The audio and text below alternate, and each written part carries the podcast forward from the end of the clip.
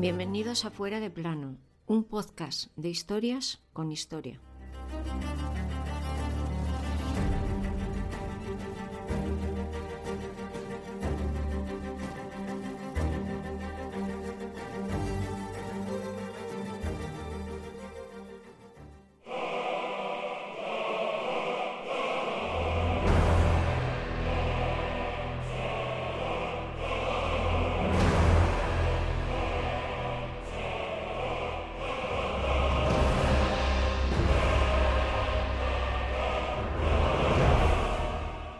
Es nuestro deseo que todas las diversas naciones que están sometidas a nuestra clemencia y moderación deben continuar en la profesión de esa religión que fue transmitida a los romanos por el divino apóstol Pedro, tal como ha sido conservada por la fiel tradición.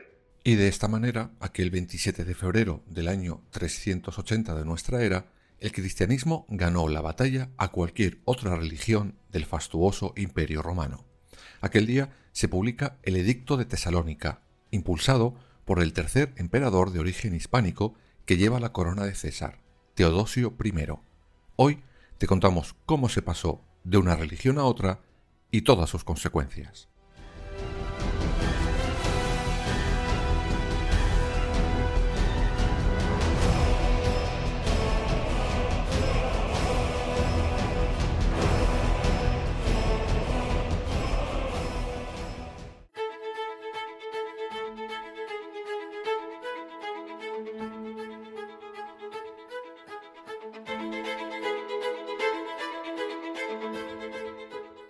Nuestro protagonista de hoy era hijo de un general procedente de una familia de origen hispánico. Además, por si no había quedado suficientemente claro, era un cristiano de sólidas convicciones, y más concretamente de la vertiente nicena. ¿Pero qué era esto? Pues para entenderlo tenemos que viajar hasta el año 325, más concretamente al edicto de Nicea. En él será donde se ponga por primera vez negro sobre blanco la unión de Padre, Hijo y Espíritu Santo. Hasta ese momento la doctrina oficial no era esa. Hasta ese mismo instante la naturaleza de Jesucristo no era divina. Esa era la doctrina que seguían los arrianos, los seguidores del presbítero Arrio, algo que Teodosio I perseguirá casi tanto como las religiones paganas a lo largo de toda su vida.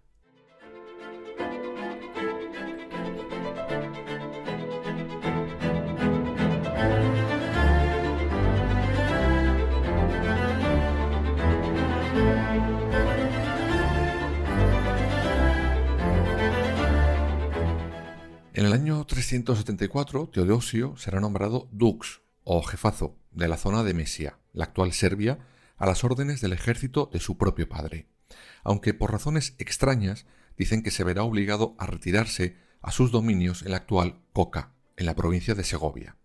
Su padre será ejecutado en extrañas circunstancias, pero tranquilos, Teodosio pronto volverá a primera línea, pues el emperador Graciano le llamará de nuevo para que se encargue de la defensa de ese mismo territorio de Mesía que estaba siendo atacada. Así, poco después, en el 379, el emperador le nombrará Augusto de la parte oriental del imperio, y desde ese momento su principal prioridad será, sin duda, la política religiosa, por la que, como veremos, pasó a la historia.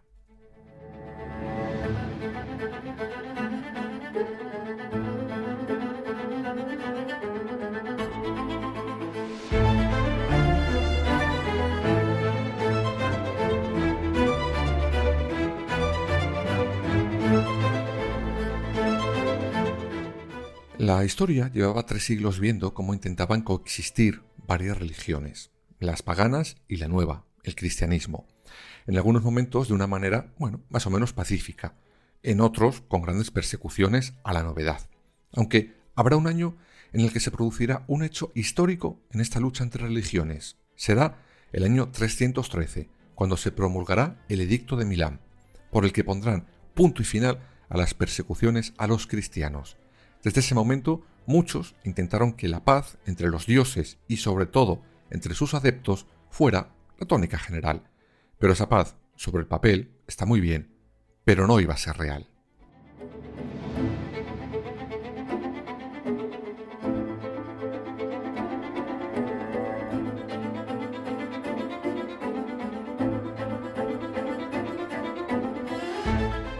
Y es que en ese momento, después del edicto de Milán, estaba meridianamente claro que de una forma o de otra la balanza ya se había inclinado hacia un lado, al del cristianismo.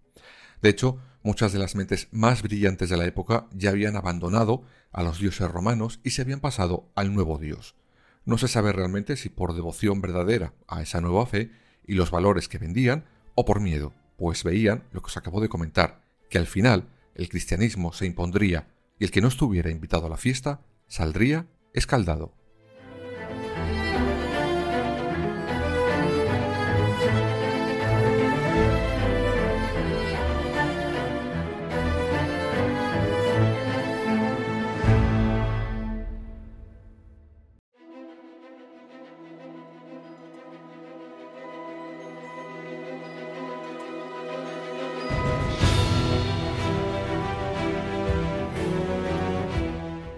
Cristianismo en esos años había pasado de ser la religión oficial de las clases más bajas a darse la vuelta y ser lo que estaba más de moda entre las clases más pudientes de la aristocracia romana.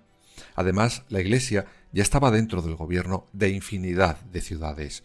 Los obispos, poco a poco, se habían metido hasta la cocina y actuaban como los antiguos funcionarios del imperio. Vamos, que con todas estas pistas, siendo emperador, no hacía falta ser demasiado listo como para darse cuenta que la historia estaba cambiando y que o te ponías del lado del cristianismo o se te podían revelar.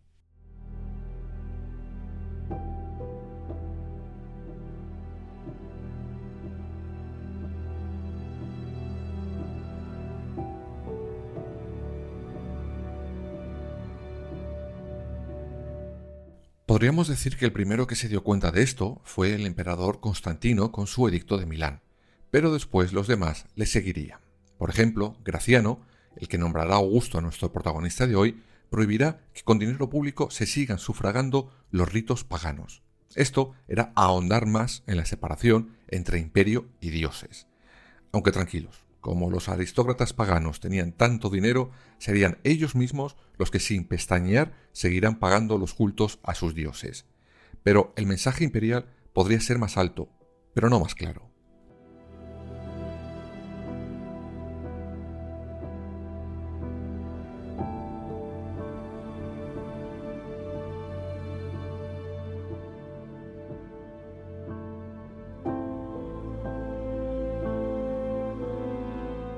Bueno, perdón, sí, sí fue más claro. O más bien se reforzó el mensaje. Me explico mejor. Augusto mandó erigir dentro del Senado un altar a la diosa Victoria.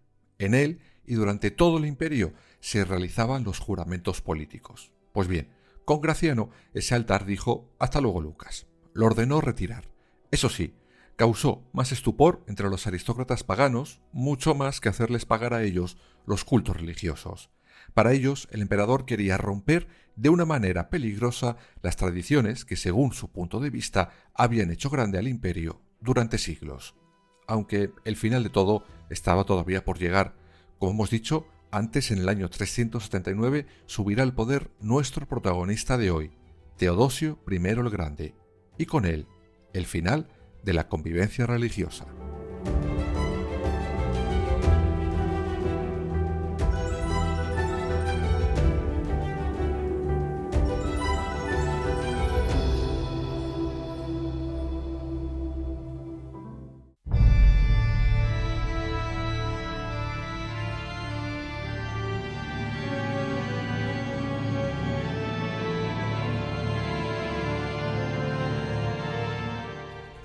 Cuando Teodosio llega al poder, se da cuenta que las principales ciudades de lo que él manejaba, Oriente, estaban llenas de seguidores arrianos, es decir, los que negaban la divinidad de Jesús. Y eso a Teodosio le gustaba lo mismo que los paganos, cero patatero. Por eso, ni corto ni perezoso, aquel 27 de febrero del año 380 promulgará el Edicto de Tesalónica, un edicto que en el fondo iba más contra la parte cristiana arriana que contra los propios paganos en sí. Me explico mejor con una brevecita del nuevo edicto. Ordenamos que quienes sigan esta ley reciban el nombre de cristianos católicos, mientras que de, mientras que de los restantes dementes e insensatos que juzgan oportuno sostener la infamia del dogma herético, sus reuniones no reciban el nombre de iglesias. Vamos, que imponía la corriente salida de Nicea. Padre, Hijo y Espíritu Santo eran un todo, eran uno. Y si te gustaba bien, y si no, ay si no, pues persecución al canto. Y claro, a los paganos esto les pilló en el medio.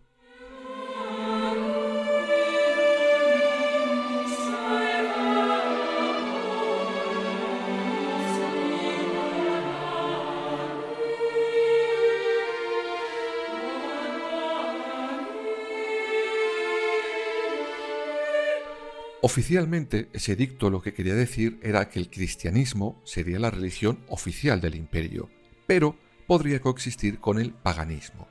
Al menos, bueno, de aquella manera. Sin embargo, lo que ocurrió fue todo lo contrario. Rápidamente, los que habían sido perseguidos durante tres siglos fueron implacables perseguidores. Durante la década siguiente a este edicto de Tesalónica, la parte oriental del imperio vivió una batalla permanente entre obispos y fieles del edicto de Nicea y los arrianos. Los templos de estos últimos serán asaltados y consagrados según las creencias de Teodosio, las de Nicea. Pero, como hemos dicho, en medio quedarán los paganos. Estos ya llevaban viendo años cómo el imperio los dejaba desprotegidos y cómo los nuevos seguidores de la nueva religión, ahí sí quedaba igual si eran de un concilio o de otro, les iban poco a poco atacando, incluso a sus templos. Además, Teodosio contó con unos ayudantes un tanto improvisados, los primeros monjes. Ahora os explico mejor.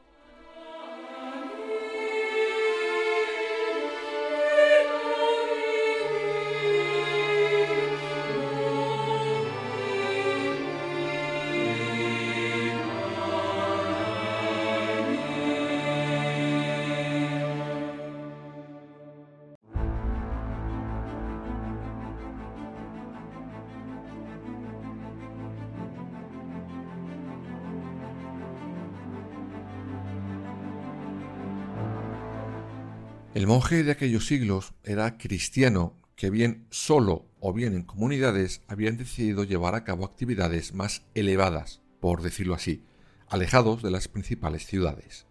Digamos que eran los más ortodoxos, dentro de los ortodoxos. Y claro, después del edicto de Tesalónica, vieron las puertas abiertas para ir en contra de todo lo que oliera a paganismo, a herejía, según ellos. Y se lanzan a esta tarea purificadora, una tarea que contaba en buena medida con la ayuda y el beneplácito del imperio, aunque con la boca pequeña, pues recordemos que el edicto de Tesalónica no prohíbe una religión, solo hace oficial a la nueva. Pero de puertas para adentro, Teodosio tuvo en esos monjes una gran ayuda para llevar por todo el imperio el cristianismo de Nicea.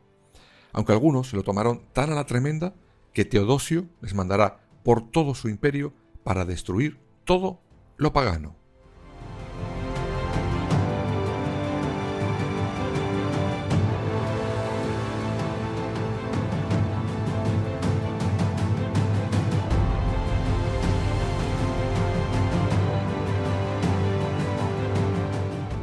Es el caso, por ejemplo, de Materno Cigenio, quien será enviado por Teodosio a Egipto con la clara misión de prohibir el culto pagano, cerrar sus templos y poner fin a los sacrificios rituales que se practicaban allí. Eso sí, de camino a Egipto se llevó por delante todo lo que se encontró y sembró el terror entre sus habitantes. Los templos de Dema fueron calcinados, el santuario de Zeus destruido por completo, Palmira ardió entera, el templo de Apolo destruido. Cuando por fin llegó a Egipto, cerró todos los templos que aún seguían abiertos. Pero claro, por su violencia, al final a Teodosio se le formuló un serio problema. A ver, una cosa era que cerraras templos y otra muy distinta que fueras destruyendo todo y a todos los que te encontrabas por el camino. Por eso, cuando de regreso a Egipto Materno muere, el emperador Teodosio I ordenará a todos los monjes que se vayan con viento fresco a vivir a los desiertos y que no salgan de allí nunca, que no pisen una ciudad en toda su vida.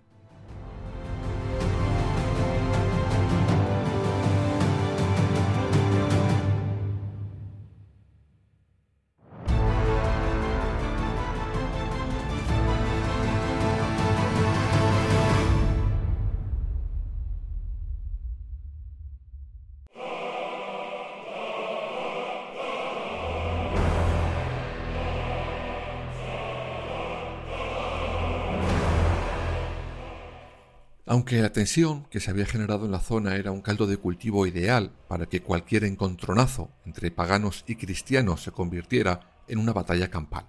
Y eso fue lo que pasó, por ejemplo, en Alejandría.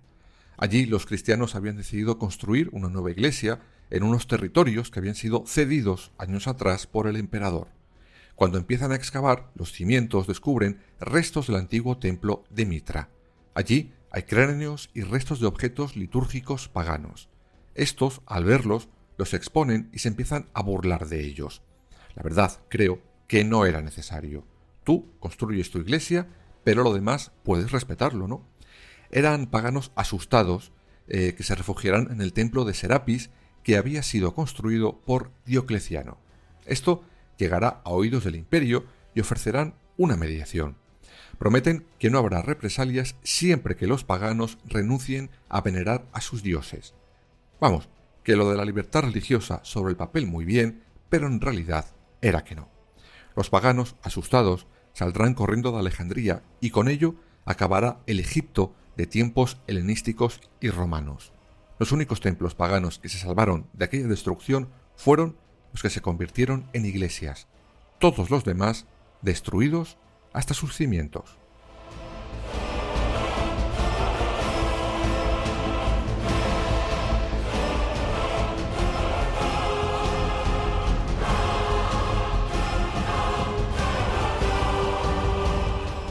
Finalmente, Teodosio I el Grande dará un pasito más y cuando tenía 45 años, tres antes de irse de este mundo, promulgará su último edicto, el último paso, el final, el conocido como Edicto de Constantinopla.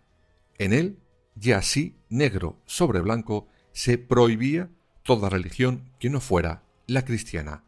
Y una vez más, los perseguidos en su momento pasaron a ser perseguidores implacables durante muchos, muchos, muchos siglos.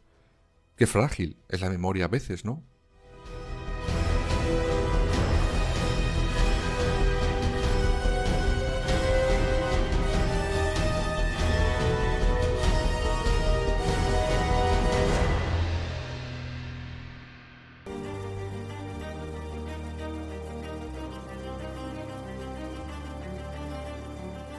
Escúchanos en las principales plataformas digitales y ahora también en nuestra página web www.fueradeplanopodcast.es y síguenos en todas las redes sociales, Twitter, Instagram, Facebook y Threads.